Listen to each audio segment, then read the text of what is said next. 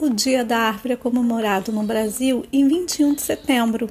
A criação da data surgiu da necessidade de conscientizar a população da importância das árvores para o meio ambiente, inclusive para a vida dos seres humanos.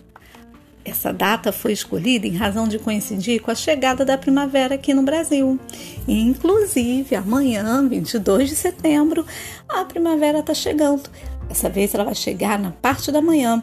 Então, bem-vindo à primavera, a estação das cores, das flores.